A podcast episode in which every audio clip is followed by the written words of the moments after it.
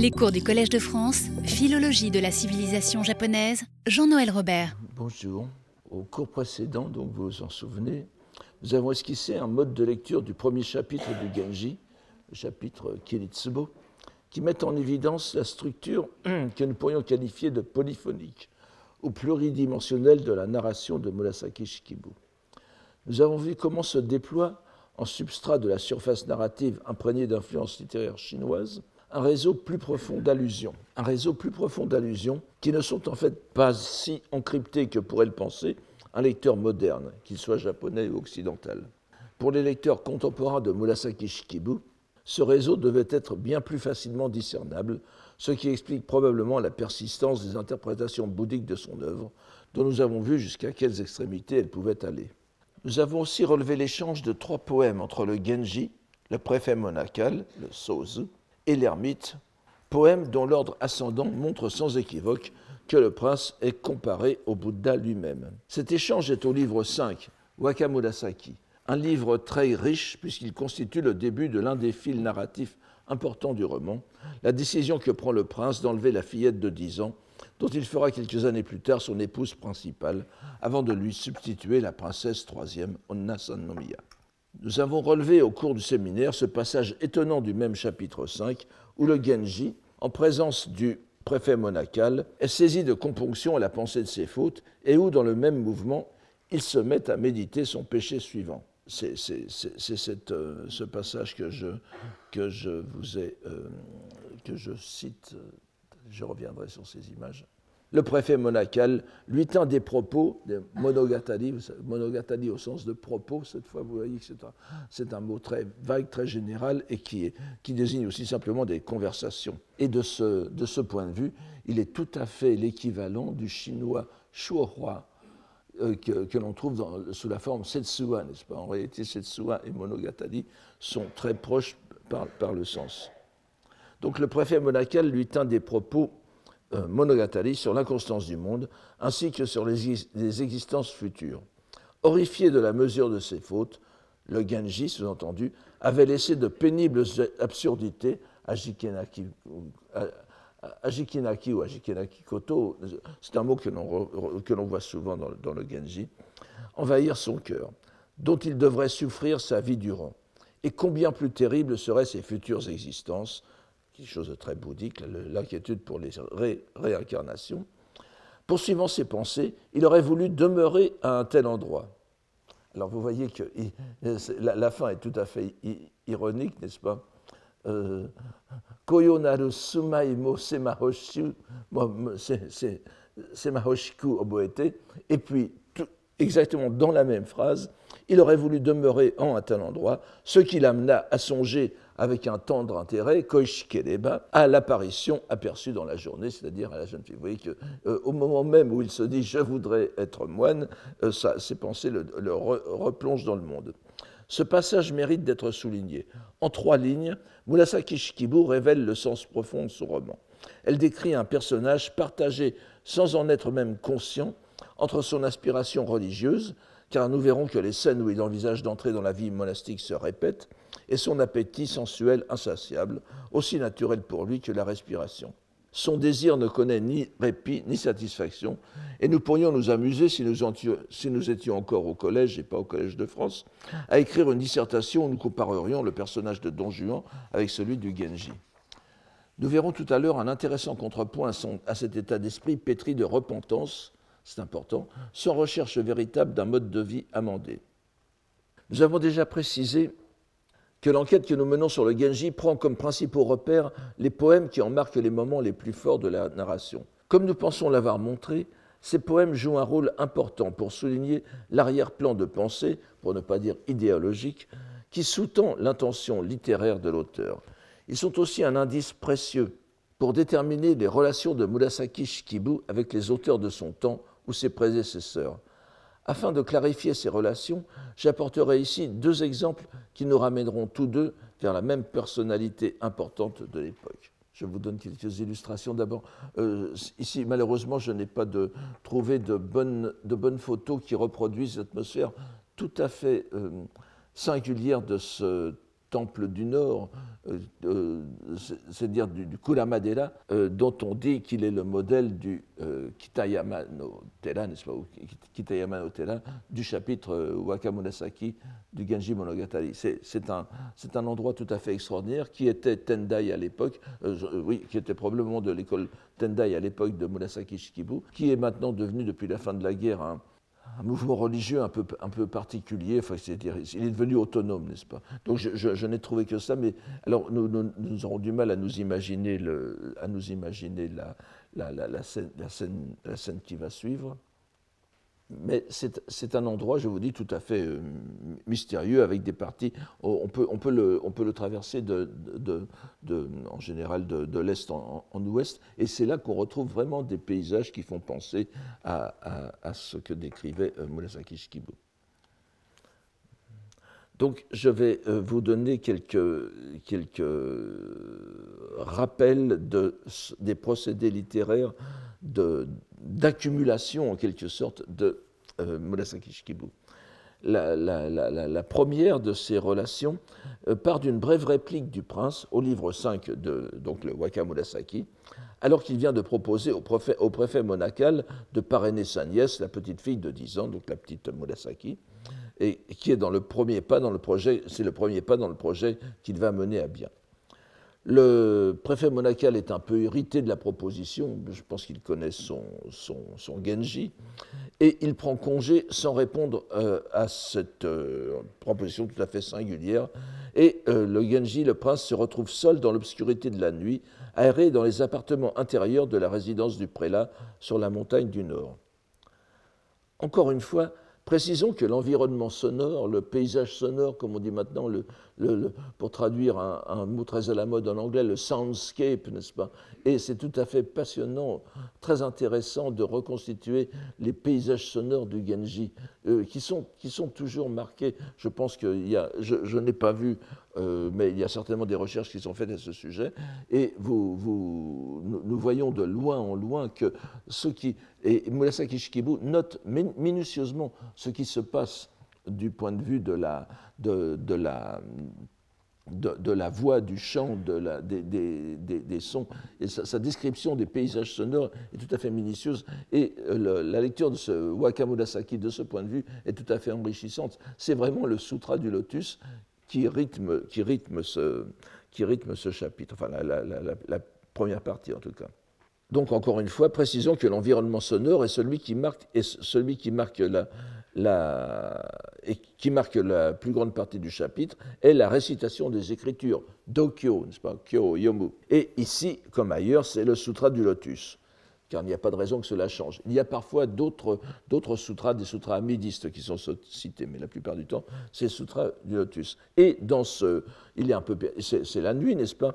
Euh, Un peu perdu dans les appartements, il entend une voix féminine qui, une, une, dame de compagnie de la, de la petite euh, équipe qui est là autour de Wakamurasaki, et la dame euh, de compagnie se demande s'il n'a pas des bourdonnements d'oreilles.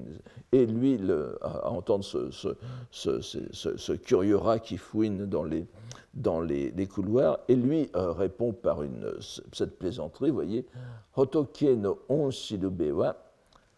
kuraki ni ritemo sarani tagao majikana mono. Guidé par le Bouddha, même ayant pénétré dans les ténèbres, on ne sera plus égaré. Comme on le sait bien, comme on le comprend bien, il s'agit ici d'une allusion plaisante, suscitée aussi par l'environnement sonore, encore une fois, puisque c'est le Sutra du Lotus, une, une, allusion plaisante au chapitre 7 du Sutra du Lotus, le Kejo Yuhon, la, comparaison, la parabole de la cité fantasmagorique, de la cité magique, dont je vous donne ici la citation d'où est tirée cette euh, paraphrase du Genji. Donc, en leur longue nuit, de plus en plus ils vont vers les mauvaises destinées, de moins en moins vers la multitude des dieux. Ils s'enfoncent de ténèbres en ténèbres sans jamais entendre le nom de l'éveillé. Et dans le même temps, tous les lecteurs de l'époque et des suivantes qui lisent ces mots ne peuvent que se remémorer deux poèmes de deux poétesses majeures de l'époque. L'une est bien sûr Izumi Shikibu, qui est née vers 975-978 est morte euh, probablement dans le premier quart du XIe siècle. Donc, encore une fois, une contemporaine exacte de euh, Murasaki. Donc c'est un poème très, très, très connu, ce, poème fameux entre tous, n'est-ce pas? Kuraki Yori, Kuraki Michinizo, Irinubeki, Haruka Niterase, Yamano Hanutsuki. Euh, qui est donc des, des, ténèbres devant entrer dans les ténèbres encore, au loin éclairez-nous, l'une à la crête des monts. Mais le second est tout aussi proche. Alors vous voyez, c'est un poème qui est euh, la, la, plupart du temps compris comme s'adressant à une le moine Shoku, dont je vous donne les, notes, les, dates ici, 910 1007, vous voyez qu'il a une extraordinaire longévité qui n'est pas si euh, exceptionnelle à l'époque. On a souvent dit que les, que, enfin, souvent les, gens mettent en doute ces, longévités, mais lorsqu'on voit qu'il y en a, il y a aussi des moines célèbres, illustres, qui meurent très tôt, dans la, dans la cinquantaine, il n'y a pas de raison de, mettre en doute ça. Donc il était encore vivant à l'époque de Murasaki Shikibu, et bien sûr de Izumi Shikibu, puisque c'est à lui qu'il s'adresse ici. Ça, s'adresse au, au, moine Shoku, et en même temps au Bouddha, c'est toujours à deux, à deux dimensions, n'est-ce pas? Et le second poème, euh, auquel euh, euh, fait une référence immédiate cette réplique du prince, est tout aussi proche par le temps et, même par le milieu, peut-être même plus proche encore. Il s'agit du poème de Senshin Aishinno, encore elle, vous me direz-vous, mais elle est, elle est toujours là, vous allez voir que nous avons euh, souvent rencontré comme contemporaine primordiale de Murasaki Shikibu et dont nous n'avons plus à rappeler le rôle qu'on lui prête depuis longtemps dans la rédaction même du Genji. Il s'agit euh, cette fois d'un pur Shakyoka, c'est-à-dire un poème à thème bouddhique, euh, qui exprime la même inquiétude que Izumi Shikibu. Ça fait évidemment partie du du, du euh, Hoshin Wakashu, n'est-ce pas, je vous souvenez, je, vous en ai parlé plusieurs fois ici, de ce recueil de poèmes bouddhiques de, de, de, Senshin Aishinno, dont 28 euh, sont consacrés à chacun des chapitres du Sutra du Lotus. Et pour le chapitre 7, la cité fantasmagorique, vous, euh, vous avez celui-ci. Donc, Kuraki yori kuraki ni nagaku tazunete tare ni towan une, assonance euh, remarquable à la fin. De ténèbres en ténèbres à jamais j'ai pénétré, mais pour m'en enquérir, à qui devrais-je m'adresser? M'enquérir du nom du Bouddha ou de la loi de Bouddha. C'est un détail certes minuscule, mais relevons ici la relation entre la première partie, le hokku, n'est-ce pas, le kaminoku du poème, qui est tomo, euh, qui finit sur irinu tomo. Donc, euh, et la première partie de la, première proposition du Genji, qui est aussi, qui est aussi kuraki ni iditemo. Vous voyez, vous avez une concessive dans les deux cas. Celle du Genji, la concessive du Genji, est beaucoup plus facilement compréhensible, alors que le tomo de notre Vestal, la Vestale du, du, du Kamojinja qui était euh, Senshin Aishinno, euh, fait difficulté. L'objet de Tou est certainement le nom du Bouddha, c'est-à-dire Amida, et l'allusion est probablement à l'entrée dans l'époque de la fin de la loi. Euh, donc c'est pour ça que nous sommes entrés dans la fin de la loi et je devrais connaître le, nom d'Amida. C'est ce que, à mon sens, exprime cette concessive, ne, sur lesquels les gens ne, ne, ne, ne pas en général, mais qu'il faut avoir. Mais vous voyez que ça correspond à la phrase du, du Genji, qui est tout à fait intéressant. Enfin, n'allons pas trop loin cependant dans le, rapprochement. Ce que nous pouvons en tout cas retirer de cette coïncidence de trois poétesses, donc Murasaki Shikibu, Izumi Shikibu et euh, Senshin de trois poétesses exactement contemporaines, est encore une fois que Murasaki Shikibu se situe dans un contexte de profonde piété bouddhique. On sait que Izumi Shikibu avait, à tort ou à raison, la réputation d'avoir été de mœurs fort légères, mais d'avoir été aussi tourmenté par le désir d'entrer en religion, comme le prouve d'ailleurs euh, son poème adressé au moine Shoku, dont on dit, alors je, ne sais pas si euh, ça rappelle un peu euh, Tchaïkovski et cette baronne russe euh, qui était amoureuse de lui et qui se couchait dans son lit lorsqu'il n'était pas là, n'est-ce pas? On dit qu'elle mourut revêtue de son habit monastique, de l'habit du, du Kessa, donc du moine Shoku. Le poème de Senshi Naishino exprime un désarroi plus profond, mais nous n'avons pas à nous en occuper ici. Donc il est intéressant de voir que ce triangle poétique se reforme en nombre d'endroits euh, du Genji. Et en voici un exemple encore plus pénétrant. Il s'agit du dernier chapitre, du dernier poème du chapitre 52, l'éphémère. L'éphémère, Kagero, je reprends l'observation de Jacqueline Pigeot qui est que l'éphémère, le petit insecte que nous appelons l'éphémère, est féminin en français. C'est une éphémère et pas un éphémère. Dans cette époque où nous faisons très attention au genre grammatical, il faut aussi donner les, vrais genres. Donc, une éphémère. L'éphémère Kagero, qui suit l'époque de la tentative de suicide de la demoiselle Ukifune à la suite de son viol par Niyo Nomiya. Il ouvre les deux derniers, il faut, il faut bien appeler un viol, n'est-ce pas? Il ouvre les deux, derniers chapitres, ce chapitre 52, qui décrivent l'entrée en religion de la jeune fille, Ukifune, une fin qui serait appropriée si le Genji devait finir comme un livre bouddhique édifiant. Mais ce n'est pas ce qu'il est, puisque la religion qui imprègne toute la narration ne résout rien, tant les personnages, dans leur profonde, foncière, inaltérable humanité, ne peuvent rien faire contre leurs attachements. Un terme que l'on va retrouver aussi ici.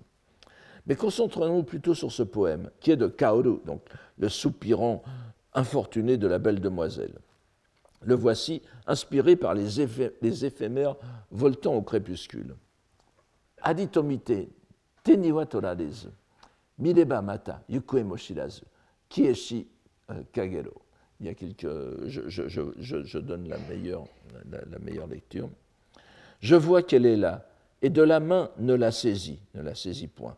À la voir de nouveau, je ne sais où elle est partie, disparue qu'elle éphémère. Mais le poème ne s'arrête pas là. Le poète lui-même, donc Kaoru, crée une sorte de résonance de yoin, de hibiki, en murmurant pour lui-même, vous voyez, Storigochitamo Tokaya, on raconte qu'il murmura ensuite, selon sa coutume, Re no Storigochi, Aduka Nakikano le Nakika. Il murmura pour lui-même Est-elle ou n'est-elle pas? Cet écho, outre qu'il annonce, toujours selon l'art consommé de notre romancière, l'ambiguïté qui suivra concernant la mort annoncée mais la survie de Ukifune, et cet écho sert en réalité à remettre le poème, pour ceux qui ne l'auraient pas compris d'emblée, dans sa relation littéraire convenable. Comme précédemment, ce lien est en réalité double, il y a d'abord le plus évident, celui qui est noté par les, commentateurs, à savoir deux, je, ne vous en donne qu'un, je pense, à savoir deux poèmes qui sont inclus dans la deuxième des anthologies impériales, le Gosen Wakashu de 951, à mi-chemin donc du, Xe siècle. Les deux d'auteurs inconnus et dénoncés fort, fort voisins. Le plus souvent mentionné, mentionné d'ailleurs au point que les traducteurs modernes en donnent la version complète, ce qui est un, ce qui n'est pas un bon procédé, parce qu'en réalité, en, citant cette partie de vers euh, seulement et pas le poème entier, Murasaki Shikibu fait allusion à plusieurs poèmes. Lorsque les traducteurs modernes donnent ce poème complet, en réalité, ils, réduisent le champ des possibilités et donc celui euh, dont, je vais vous parler tout de suite après. Donc, le plus souvent mentionné, donc d'auteur inconnu, est le suivant Awaretomo Ushitomo Iwaji. Ni misérable, ni sinistre, nous le dirons l'éphémère, en ce monde qui se dissout dans l'être ou le non-être. Kagero no Aruka Nakika ni Kenuru ou bien euh, Kiyuru Yo Nareba. L'existence est si insaisissable que les termes dépréciatifs que nous pouvons lui appliquer n'ont plus de sens. Ce n'est même pas la peine de parler de Aware Tomo ni de Ushi. Il n'y a, a rien. On ne, sait même pas, on, ne sait, on ne sait même pas si la chose, l'objet de, notre adjectif existe ou non. Le même recueil au livre 18 a aussi un poème analogue, je vous l'ai mis, oui. Yononaka to Monowa.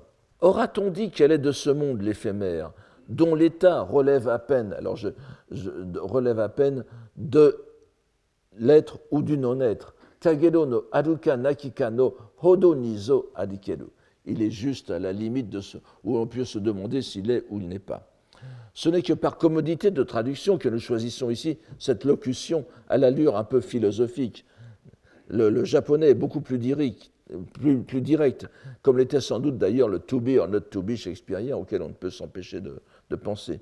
Mais il est bien évident que sous cette proximité remarquable de la langue la plus quotidienne se dissimule à peine une profonde perception du monde fondée sur le bouddhisme.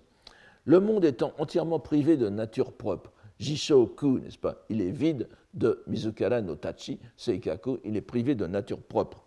L'être ne peut lui être conféré que sous le mode conditionnel, gon, n'est-ce pas, et pas jitsu. Il, ne saurait être question de lui accorder au sens absolu, le sens absolu qui est réel, primordial, c'est-à-dire le, jitsu ou le daichigi. Vous vous souvenez de l'adjectif makoto que l'on a vu plusieurs fois à propos du Genji. C'est pour cela que cette locution s'applique admirablement dans un contexte bouddhique. Et euh, pour parodier les Dupont et Dupont, n'est-ce pas, je dirais même plus, au risque encore une fois d'étonner, c'est très probablement au bouddhisme, contrairement à l'idée euh, habituelle que nous avons de cette relation, c'est très probablement au bouddhisme que nous devons en japonais cette acception de l'insecte dit éphémère comme métaphore de l'existence, de notre existence à peine existante. Il faut savoir en effet et, vous, voyez, je, reviendrai peut-être dessus, mais il faut, vous voyez cette espèce de,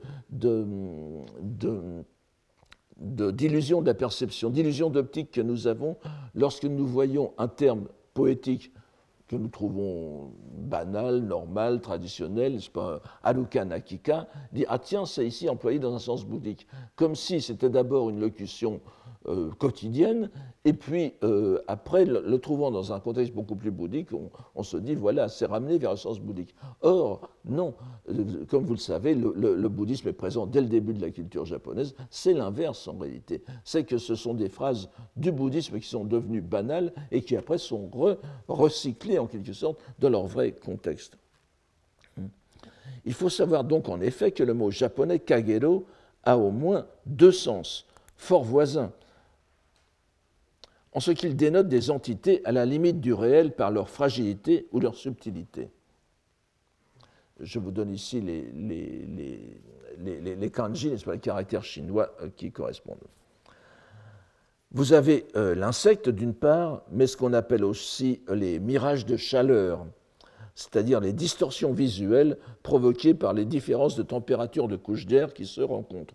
C'est le plus loin où je puisse aller dans une explication technique. Donc, vous voyez, tout le monde a, tout le monde a cette vision sur les terrains d'aviation, n'est-ce pas L'air qui shimmer en anglais, L'air qui, qui vibre, qui, qui derrière les, les, réacteurs, et vous avez cette espèce de, de, de flou de la, de, la perception. C'est Kagero, n'est-ce pas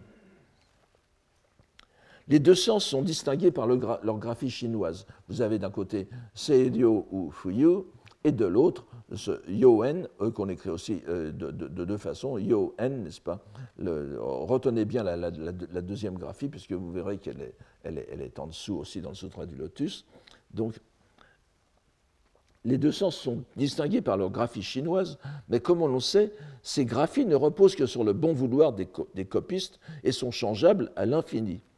Or, si le sens entomologique ne semble pas être présent dans les textes bouddhiques canoniques. Je n'ai pas trouvé, vous savez maintenant c'est très facile de, scruter tout le canon bouddhique grâce aux, ressources que nous avons comme si bêta, etc. Euh, je ne, trouve nulle part d'allusion à Kagero au sens de, l'insecte. La comparaison, en revanche, avec le mirage est, elle, bien connue, et en premier lieu dans le Sutra du Lotus, où nous trouvons cette phrase je vous la donne ici, n'est-ce pas C'est dans le Zuiki Kudokuhon, les, les mérites de la joie conséquente. Le monde n'a rien de ferme ni de stable. Ce n'est qu'écume sur l'eau, n'est-ce pas?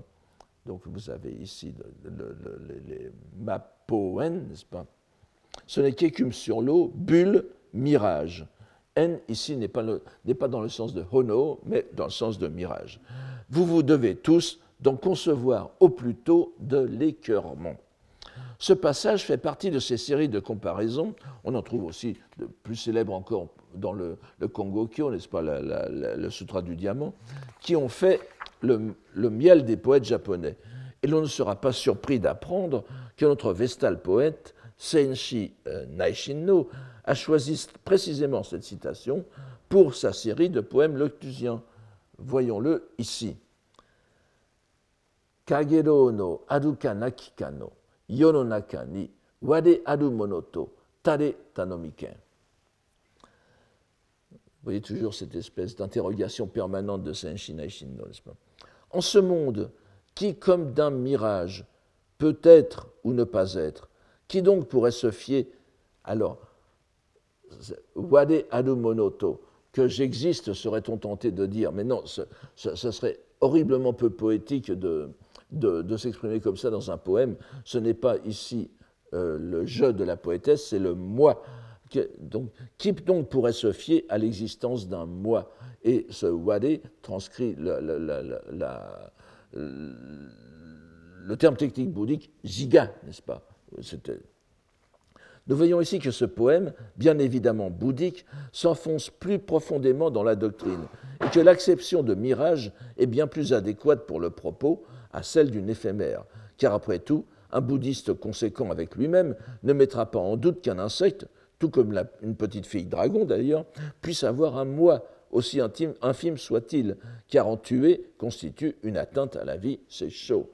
Tuer une éphémère, vous ne pouvez pas dire, vous pouvez pas dire elle existe ou pas, non, vous tuez un insecte et vous tuez un, un être vivant. Si bien que les éphémères participent malgré tout un tant soit peu de notre condition phénoménale, alors que le mirage est une parfaite illustration de cette inconsistance ontologique. En tout cas, il n'y a pas ici d'ambiguïté, puisque Senshi met son kagero sous le caractère chinois n, qui n'est pas ici à prendre au sens de flamme, comme je vous l'ai dit, Renault, mais bien au, sens de mirage. Nous voyons donc encore une fois une trace de l'influence que Senshi Naishinno a exercée sur Murasaki Shikibu dans cette nouvelle relation triangulaire. Aucun commentateur ne mentionne le poème de la Vestale, pas plus d'ailleurs que pour celui sur le Kurakiyori. Mais nous avons vu l'importance que la romancière, dans son Nikki, lui accordait. Il est impossible de penser que ces poèmes soient sans relation avec ceux de son modèle, modèle entre guillemets, lorsque l'énoncé en est si proche. Comme je l'ai laissé entendre plus haut, et au risque de passer pour un forcené de l'exégèse bouddhique, je ne pense pas du tout qu'il s'agisse d'une évolution linéaire, d'une comparaison banale tirée de l'expérience quotidienne, vers une illustration de la doctrine bouddhique. Bien au contraire, c'est l'ambiguïté du kagero qui a permis dès le début de coupler l'image de l'insecte et du mirage en filigrane avec ce dilemme sur l'existence. Car il faut savoir, et je ne vais pas entrer dans les détails parce que là ça nous amènerait euh, très très loin, il faut savoir que cette question est traitée depuis longtemps dans le bouddhisme et nous la trouvons déjà débattue chez Nagarjuna, Ryuju, n'est-ce pas, le, grand, philosophe, le grand philosophe euh, indien du. Alors, ne me demandez pas de le dater, je vais dire 350-400 pour, pour l'instant et sans en être sûr. Évidemment, Nagarjuna vient après le Sutra du Lotus. Le Sutra du Lotus, euh, dans sa version sanscrite, est datable de là aussi, enfin, de quelque chose comme 150-200.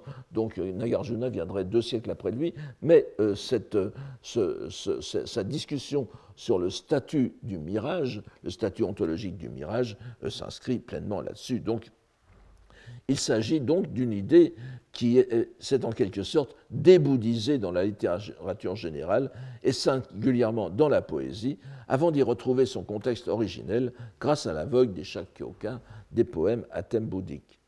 Nous voyons ainsi que ces thèmes poétiques sont en réalité en équilibre permanent entre un sens bouddhique parfaitement cohérent et un emploi plus général, mais qu'ils sont susceptibles de se retrouver à tout moment parfaitement réintégrés dans leur sens d'origine. Ces différents exemples constituent une préface utile au survol que nous allons faire du chapitre 10 du Genji, intitulé Sakaki, ou l'arbre sacré. J'aime bien cette traduction. Le, traduire sakaki, vous allez le voir, à moins de le faire en latin, euh, ce qui n'est pas indiqué euh, ici est assez difficile. Donc nous, avons pris, nous avons pris ce chapitre comme exemple pour deux raisons. Tout d'abord parce que notre enquête, nous l'avons dit, privilégie, privilégie les poèmes, comme dans le Genji, les poèmes qui sont au nombre de 800, je vous le répète, comme repère important dans la dynamique de la, de la narration et comme signe d'implantation du bouddhisme au sein de cette histoire à première vue profane. Et que ce chapitre est le deuxième du livre pour le nombre de poèmes. Celui qui, euh, celui qui a le plus grand nombre de poèmes est le chapitre 12, le chapitre Summa, avec 48, tandis que celui-ci en comporte 33. Et d'ailleurs, il constitue le prélude au chapitre 12. Il y a un chapitre intermédiaire qui n'a pas grand, grand, rapport avec la narration, mais ce qui, va suivre le chapitre 10, c'est le chapitre 12, l'exil à Summa. Nous avons ensuite des chapitres de 31, 30, 28 poèmes, et même des chapitres à un seul poème. La seconde raison est sans doute déjà évidente pour beaucoup de ceux qui auront assisté au cours d'il y a quelques années traitant des poèmes sur les dieux. Les dieux japonais s'entend, les, kami. On se rappellera que les poèmes sur les dieux, les jingika, les jingi no uta, excusez-moi, c'est un peu, euh, dont nous avons lu la, la, lente évolution en direction du bouddhisme, se présentaient sous la forme la plus dépouillée, voire dénudée, dans ce que l'on a appelé les kagurauta ou les chants divins, ces chants très simples qui accompagnaient les danses sacrées destinées aux divinités. Sacrées entre guillemets, mais enfin oui, ce sont des danses quand même de, que, l'on effectuait dans les sanctuaires en l'honneur des dieux. Ils étaient volontairement simples, et je voudrais simplement que l'on se rappelle ce sur quoi j'avais attiré l'attention à l'époque, à savoir que ces chants étaient consciemment gardés de leur dénuement stylistique et soigneusement préservés de toute allusion au bouddhisme. Vous, savez qu'il est très difficile de trouver dans les anthologies impériales des, poèmes où vous des poèmes concernant le surnaturel où vous n'avez pas une relation avec le bouddhisme, même quand ce sont des poèmes euh, d'inspiration shinto, n'est-ce pas, à première vue shinto. Or, ces kagura uta sont en général euh, et Dieu sait que j'aimerais bien en trouver, mais non, vous n'avez pas on, on, le fait exprès, on les garde, on les garde à l'écart du bouddhisme. Et même lorsqu'ils sont l'œuvre de prélats bouddhiques importants. Je ne sais pas si, enfin c'était il y a 7 euh, ou 8 ans de cela, je vous avais donné des, des kagurauta ou des, euh, faits par des prélats bouddhiques tardifs, donc de, de, la, de, la, de, la, de, la fin de Heian, et ils se plient aux mêmes contraintes le non-bouddhisme était en quelque sorte une figure obligée de ces œuvrettes, une contrainte poétique à laquelle se sont volontiers pliés tous ceux qui se sont fait la main à ce sous-genre. Or, et si l'on s'en souvient sans doute, souvient sans doute, l'un des principaux ornements poétiques de ces piécettes est la branche de Sakaki, un arbre à feuilles persistantes que ce caractère seul fait considérer comme divin, symbole de la pérennité, le contraire en somme du bouddhisme, dont la doctrine la plus ordinairement répétée est l'impermanence des choses, le mujo.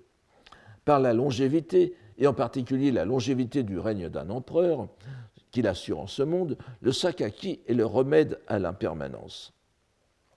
Nous avons vu suffisamment de poèmes où le terme apparaît dans ce cours, dans ce cours d'ailleurs, pour nous abstenir d'en citer ici. Nous rappellerons simplement celui-ci, nous rappellerons seulement celui-ci, qui est donc Sakakibani Yu Shidekakete.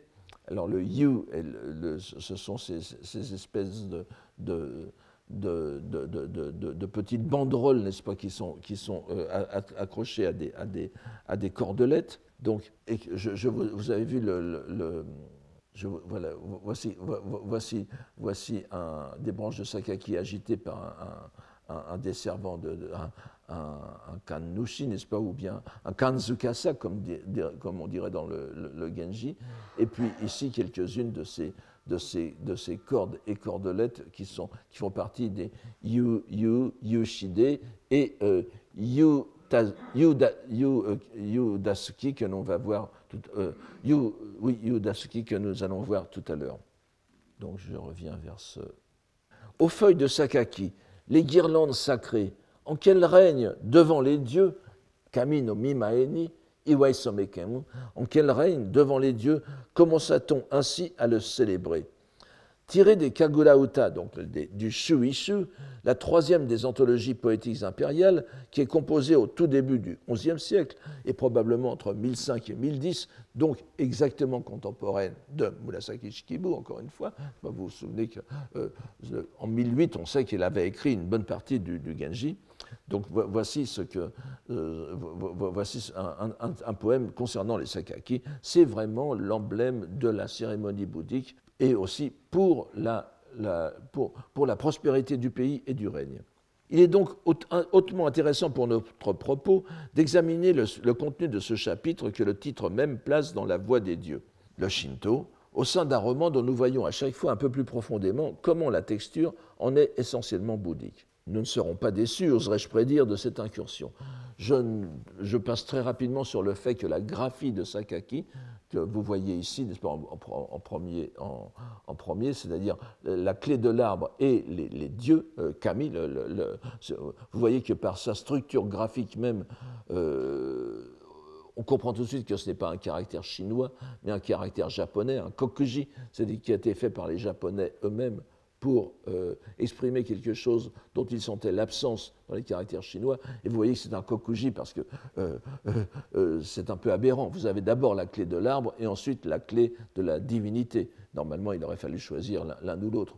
Mais évidemment, c'est vraiment Kami no Ki, l'arbre des dieux qui est ainsi exprimé dans la graphie. Et le, or, dans le titre du, dans le titre du Genji, rarement, ça existe. Vous avez des manuscrits qui, qui, l'écrivent avec ce caractère-là, mais la plupart du temps, c'est avec le caractère Kashiko, Kashikoshi, n'est-ce pas, le, le, le, et, qui, c'est-à-dire l'arbre, l'arbre vertueux, l'arbre, l'arbre d'intelligence, l'arbre de la connaissance du bien et du mal. Enfin, c'est, à dire c'est, euh, il y a un, léger décalage sans doute conscient, au moins de la part des éditeurs. Nous ne savons pas, euh, si c'est, euh, c'est probablement pas, ce n'est probablement pas Murasaki Shikibu qui a donné les noms, les titres des chapitres, entre, parenthèses. Donc euh, nous ne pouvons pas faire grand-chose à partir de cela.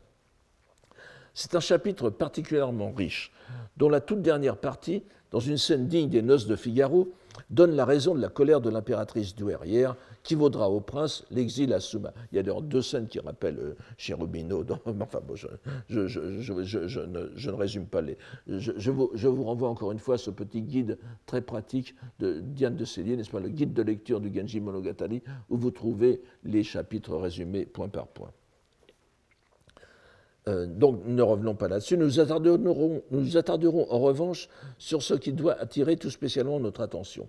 La façon dont ce chapitre 10 enlace savamment, mu par la logique narrative même et apparemment sans, plan, préconçu, sans plan préconçu de la romancière, qui selon son habitude semble n'être que la spectatrice neutre de l'action, enfin neutre, c'est une fin d'une groupie du Genji, n'est-ce pas Et il y a beaucoup d'interventions d'elle dans ce chapitre aussi, où elle, où elle, où elle s'excuse presque, de rapporter avec tant de termes élogieux la conduite de son héros.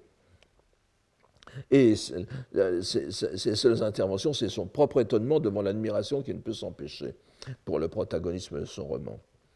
Nous voyons donc le même personnage, Genji bien sûr, passer par les deux dimensions qui constituent le paysage religieux japonais de l'époque, avec à chaque fois l'expression d'un état d'esprit bien différent. Tenter de résumer trop en détail ce chapitre nous emmènerait trop loin dans la description des méandres romanesques des errements du prince. Contentons-nous de donner le cadre le plus large des deux épisodes que nous retenons ici. Ici, au début de la semaine prochaine, parce que je n'aurai pas le temps de tout traiter, bien sûr, c'est tellement riche. Donc, dans le premier, Genji va tenter de... Dans la première partie, donc le premier épisode, que je... il, y a il y en a plus que deux d'ailleurs, mais je m'arrête sur deux épisodes. Dans le premier, Genji va tenter de rejoindre l'une de ses anciennes amantes, la dame de la chambre de la 6e avenue, Dokujo no Miyasu Dokoro, comme euh, je, reprends la terminologie de Cipher, et on sait qu'elle joue un rôle sinistre dans le roman, peut-être à son corps défendant par les puissances démoniaques que déchaîne sa jalousie morbide. Et je reviendrai là-dessus, mais ce chapitre 10 suit le chapitre 9, le chapitre 9 qui est absolument terrible, puisque c'est la mort de la première épouse de, Genji, Aoi, qui, meurt dans des, euh, saisi par un, mal mystérieux et dans, de, convulsions qu'on attribue justement à l'esprit vengeur de, de, cette, de, dame que maintenant il va aller rechercher au, fond des bois, pour ainsi dire. C'est encore une, fois pour montrer le, caractère tout à fait, que nous pourrions qualifié d'incohérent de la conduite de Genji. Donc, euh, cette dame de la 6e avenue, pour s'éloigner de, Genji et d'un amour qu'elle juge humiliant, parce qu'elle avait été en effet l'épouse du précédent empereur, le, frère du père du Genji, et elle s'était euh, trouvée déclassée par le nouveau règne. Euh, je n'entre pas dans les détails parce que ça, fait. Proust semble simple à côté. Alors, mais je vous dire, reportez-vous au livre. Donc la, dame de la 6e avenue veut accompagner sa fille, qui est Akikonomu Tsugu, de grande beauté, qui deviendra plus tard la fille adoptive de Genji. Elle veut l'accompagner au sanctuaire d'Issei, où l'empereur l'a désignée comme grande prêtresse. D'ailleurs, elle en reviendra au chapitre 14. C'est un peu l'équivalent à Issei de ce qu'est à l'époque de ce qu'est Senshin Naishino au Kamojinja.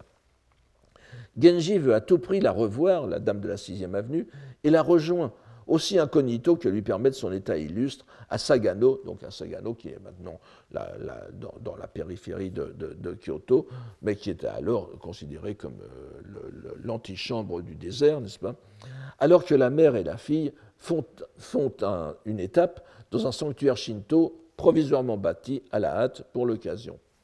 La vue de ces constructions sommaires, avec les officiants shinto, les kanzukasa, je ne vous donne pas ici, euh, avec les, officiers, essayant de prévenir discrètement la maîtresse des lieux de l'arrivée d'un illustre visiteur.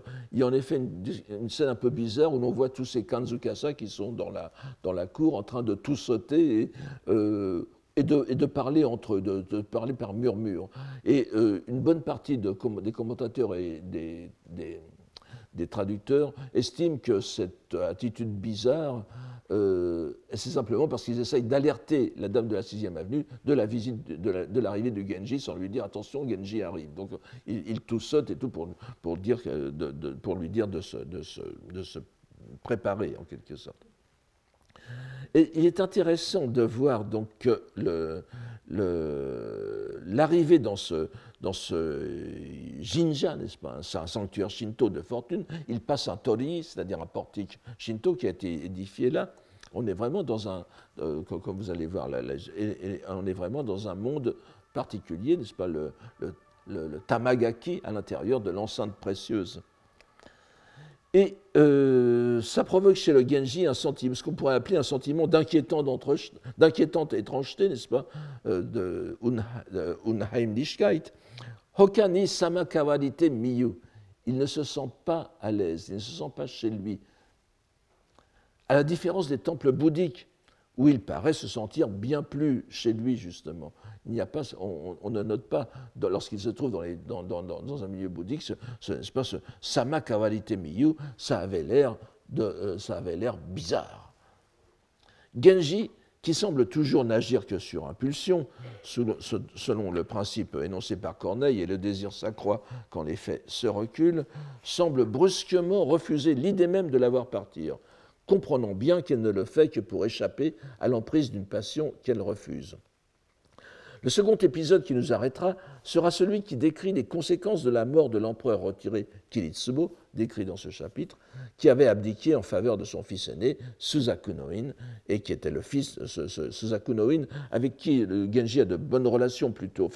c'est un personnage plutôt sympathique, mais qui était le fils de la redoutable impératrice douairière Kokiden, la rivale légitime et humiliée de Kiritsubo no Koi, c'est-à-dire de la mère du Genji.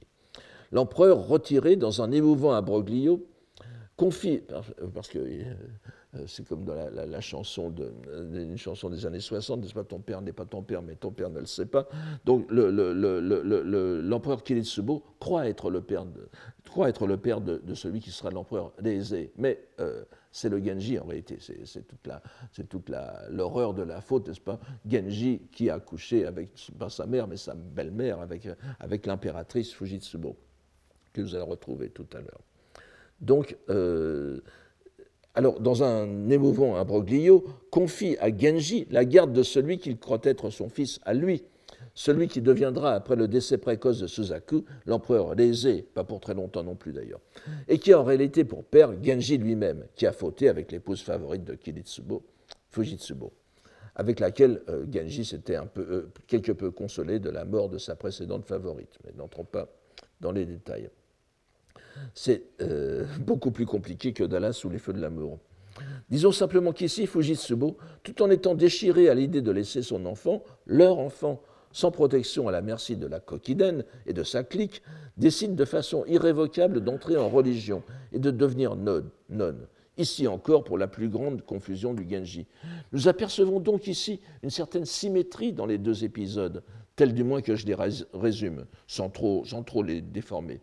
Deux anciennes, si je puis parler ainsi, deux anciennes du Genji qui lui confient leur enfant Akikonomu d'un côté euh, et, le Deisei de l'autre, et qui décident, pour les mêmes raisons, c'est-à-dire leur amour euh, inguérissable pour Genji, de s'écarter du monde, l'une se rendant vers le sanctuaire d'Issei, au lieu du culte des divinités shinto, d'où le bouddhisme est en principe banni, mais je, n'entre pas encore une fois dans les détails, et l'autre dans un monastère bouddhique.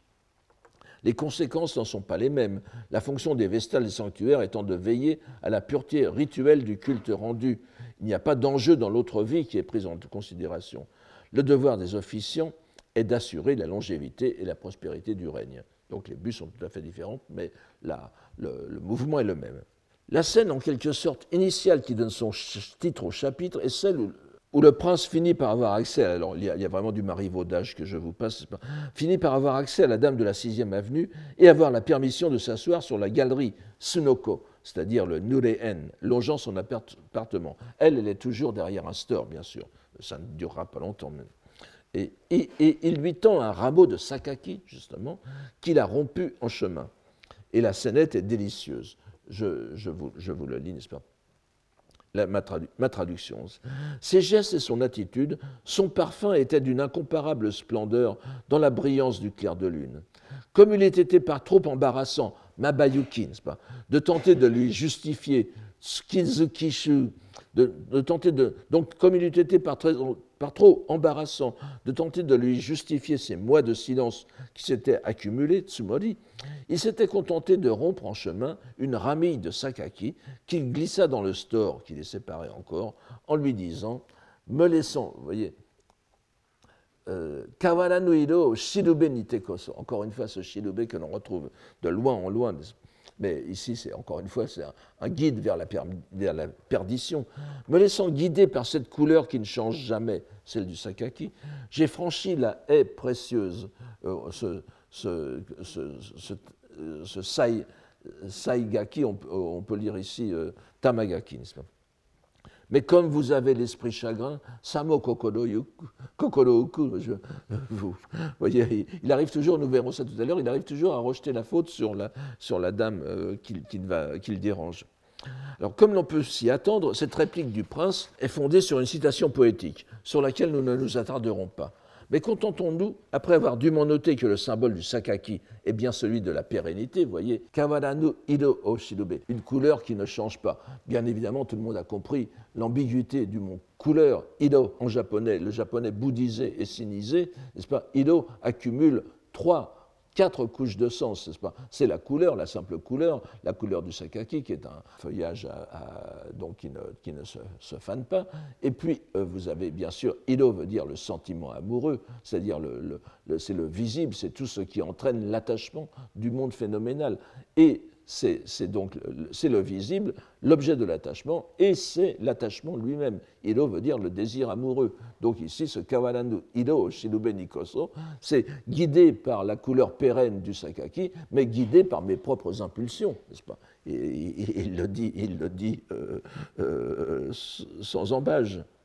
Et ce qui est amusant, c'est enfin amusant, c'est que ce, symbole de la pérennité, vous voyez encore une fois comment les mots s'annulent en japonais, c'est la pérennité, kawarano hiro, mais il n'y a pas plus mujo, il n'y a pas plus impermanent justement que le désir amoureux.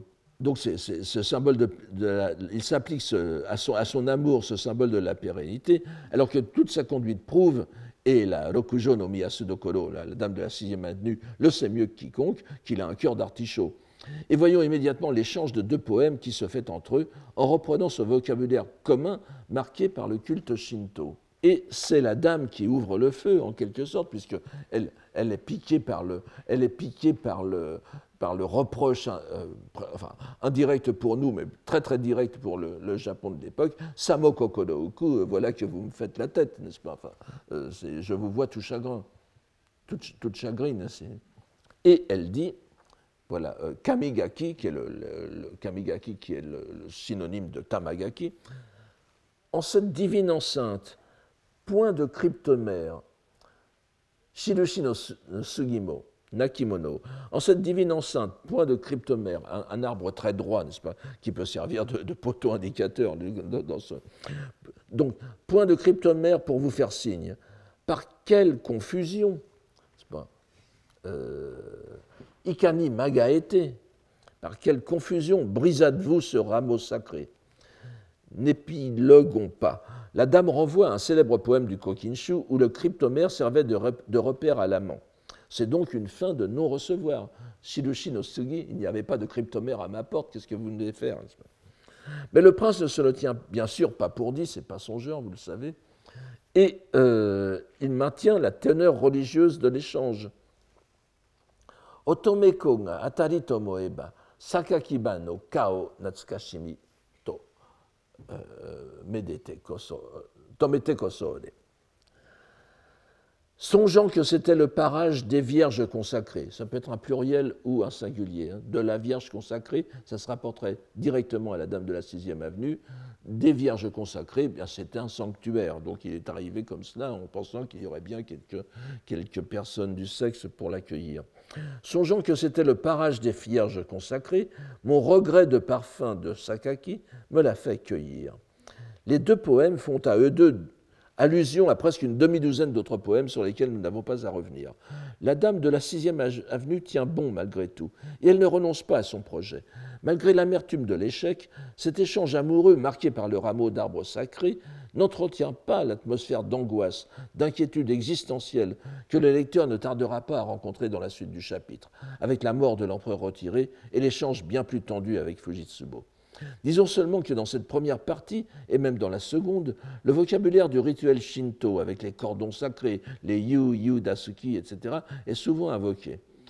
Serait-ce trop simplifier les choses que d'estimer que la présence des dieux japonais ne provoque nulle crise d'angoisse, nul remords chez le protagoniste?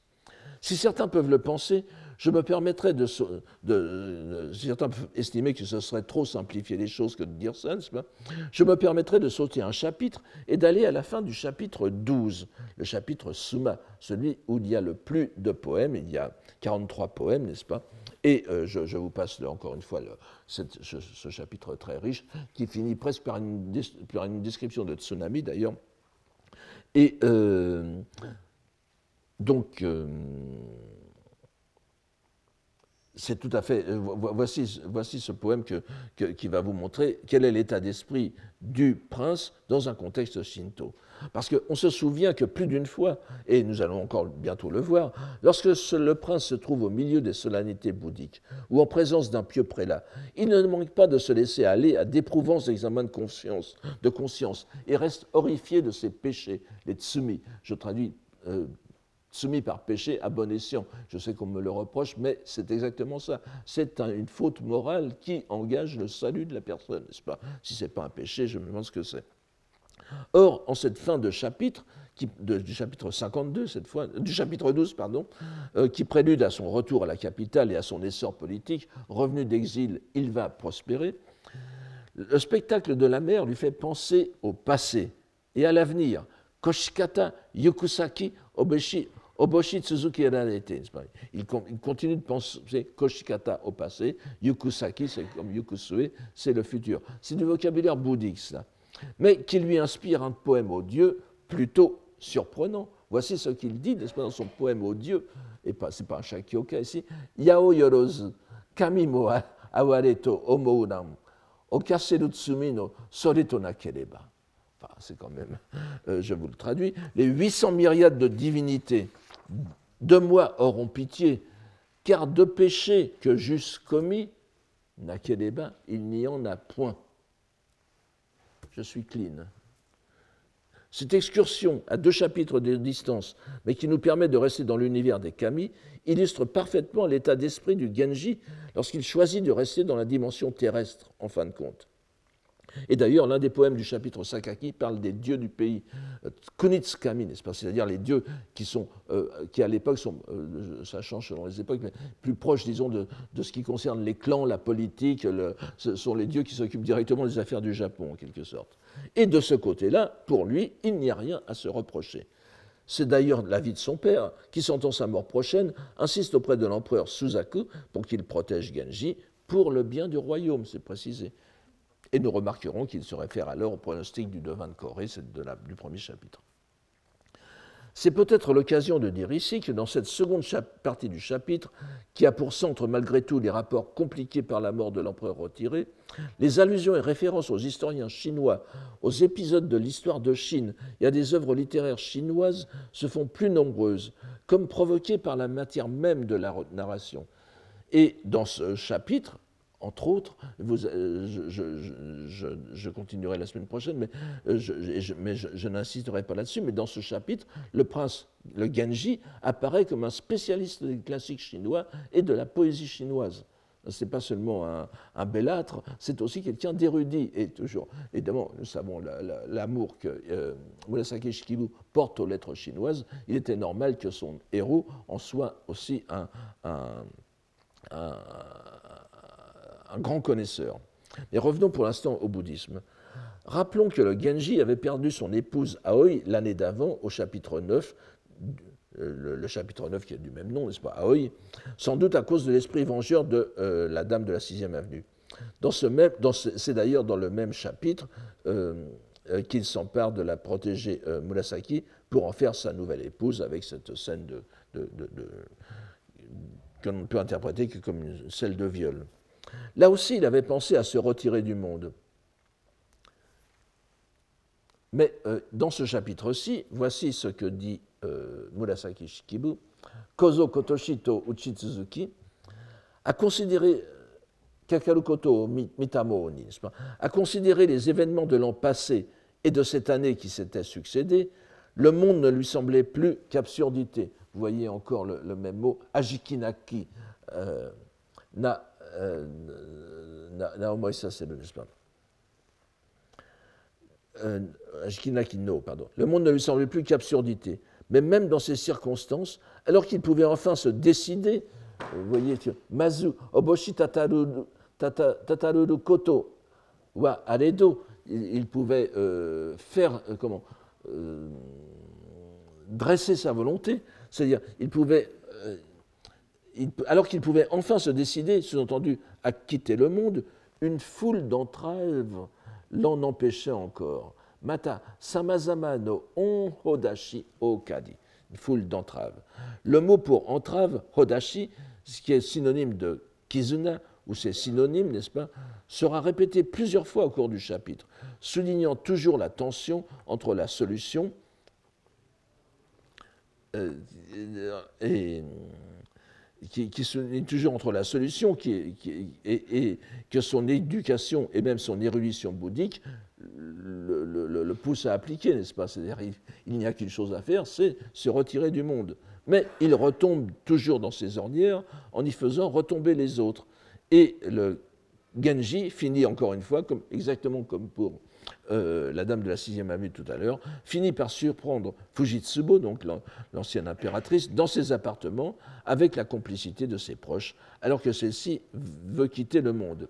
Et au terme d'une nuit, enfin ce n'est pas dit en termes aussi explicites, mais bon, nous, arrivons à l'aube, n'est-ce pas? Ils échangent ces poèmes avec Genji qui fait encore des reproches à la malheureuse voyez Aokoto no kataki o kyo ni La difficulté de la rencontre et de notre rencontre, la difficulté de notre rencontre à ce jour ne se limitera Ce n'est pas, la, seule fois, n'est-ce pas Kagirazuwa, Kagirazareba, n'est-ce pas Puisque combien d'existences encore passerais-je à me lamenter C'est toujours lui, n'est-ce pas Et de souligner son désespoir par une phrase, euh, je n'ai pas dit ici, après ce poème, il donne une, encore une fois, une sorte de yoin, n'est-ce pas, de hibiki. Ça se produit très souvent dans le Genji Monogatari qui souligne la portée du poème et il dit, il dit, pour bien mettre les choses au, clair, On hodashi nimo koso. Ce sera une entrave pour vous aussi. Vous êtes un poids pour moi, mais pour vous aussi avec vos, avec vos histoires. Il reproche donc, avec très peu de galanterie, à son aimé d'être un obstacle pour lui. Mais ce qu'il faut relever ici, c'est que ce poème parodie un shakyoka, hein, c'est-à-dire un poème d'expression bouddhique. L'expression Aokoto no Kataki s'applique, c'est-à-dire ce qui est difficile à rencontrer, euh, s'applique le plus souvent en effet à la loi bouddhique ou à l'enseignement du lotus. On trouvera des poèmes bouddhiques avec des locutions comme Aikataki Yamaki no Nori no la fleur de la loi en huit volumes, en huit livres, si difficile à rencontrer. C'est le Sutra du Lotus. Ou bien Aikataki Nori no Nakanimo, dans la loi, dans la loi si difficile à rencontrer. Donc Aokoto no Kataki, c'est la loi bouddhique. Et ici, le prince, que nous verrons dans, peu de pages se comporter en parangon du pratiquant bouddhique, compare la difficulté de rencontrer la loi avec le mal qu'il se donnait pour passer une nuit avec quelqu'un qu'approcher même avait constitué pour lui un terrible péché.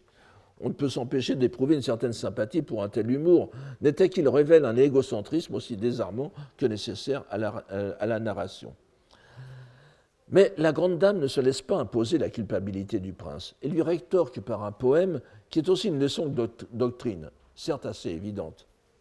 Nagakiyo no urami o shitoni no koshitemo. Katsuwa kokoro o adato shiranamo. Même si vous reportez no koshite, si vous reportez, vous laissez, si vous reportez sur autrui, shitoni, c'est-à-dire moi, le ressentiment de si longues existences, Nagakiyo qui va se, qui va se, poursuivre, il faut d'abord comprendre, Katsuha Shiranamu, il faut, il faut d'abord comprendre euh, combien frivole est votre esprit. Il faut comprendre la frivolité de votre esprit, de votre cœur, pourrait-on dire de façon plus, plus poétique et, et simple.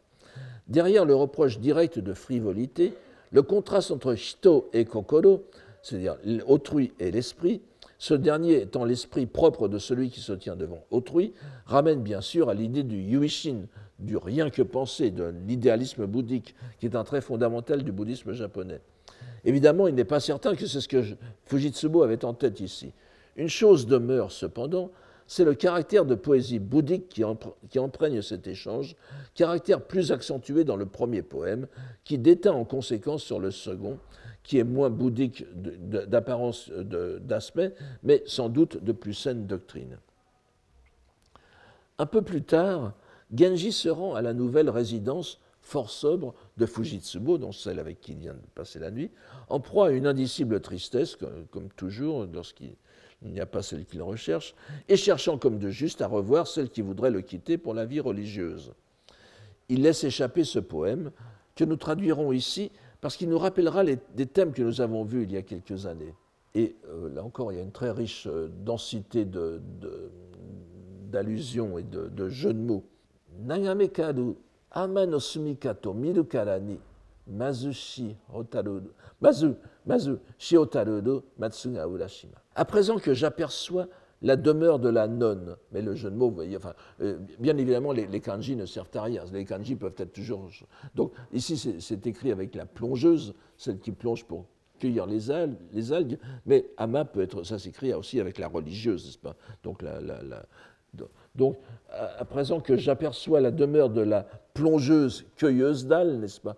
Cueilleuse d'algues, naga me kadu, les, les, les, qui cueillent les, algues longues, n'est-ce pas Ou bien Nagame Kadu, la, Ama, la religieuse qui contemple, qui est en méditation, qui est en contemplation. À présent que, donc, que j'aperçois la demeure de la, de la plongeuse cueilleuse d'algues ou la demeure de la, node, la nonne perdue en méditation, Je laisse couler mes larmes sur l'île de la plage au pain. On n'oubliera pas non plus que le verbe nagamu signifie en plus composer un poème, en plus de contempler. Nous laisserons de côté le poème de réponse de la princesse, car ne nous apporte qu'une rechute dans la galanterie. Mais vous voyez combien, comment il fait ici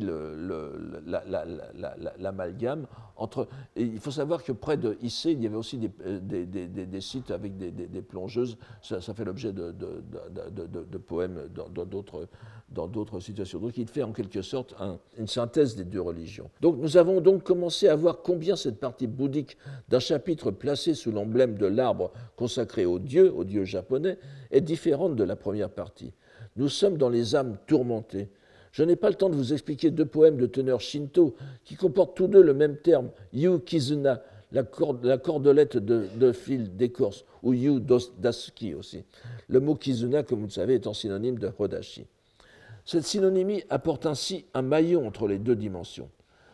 Si le sens n'est en rien négatif dans un contexte shinto, il apparaît sous un jour tout différent en contexte bouddhique. Il est très intéressant de voir que le terme n'apparaît dans ce chapitre qu'en troisième degré, qu'après donc ce, terme de, lien, n'est-ce pas, de, cordon, qu'après donc le passage par la dimension shinto, puis bouddhique, renouant en quelque sorte avec la dialectique du honji suijaku, pas, de l'assimilation des deux niveaux religieux. Il nous faut donc remettre au prochain cours les paragraphes décrivant le Genji au monastère, qui exige des commentaires plus développés. Ce sera en même temps l'introduction à deux chapitres indispensables pour notre enquête et je vous remercie euh, de votre attention et de laisser ainsi les choses suspendues jusqu'à la semaine prochaine. Merci. Retrouvez tous les contenus du Collège de France sur www.colège-2-france.fr.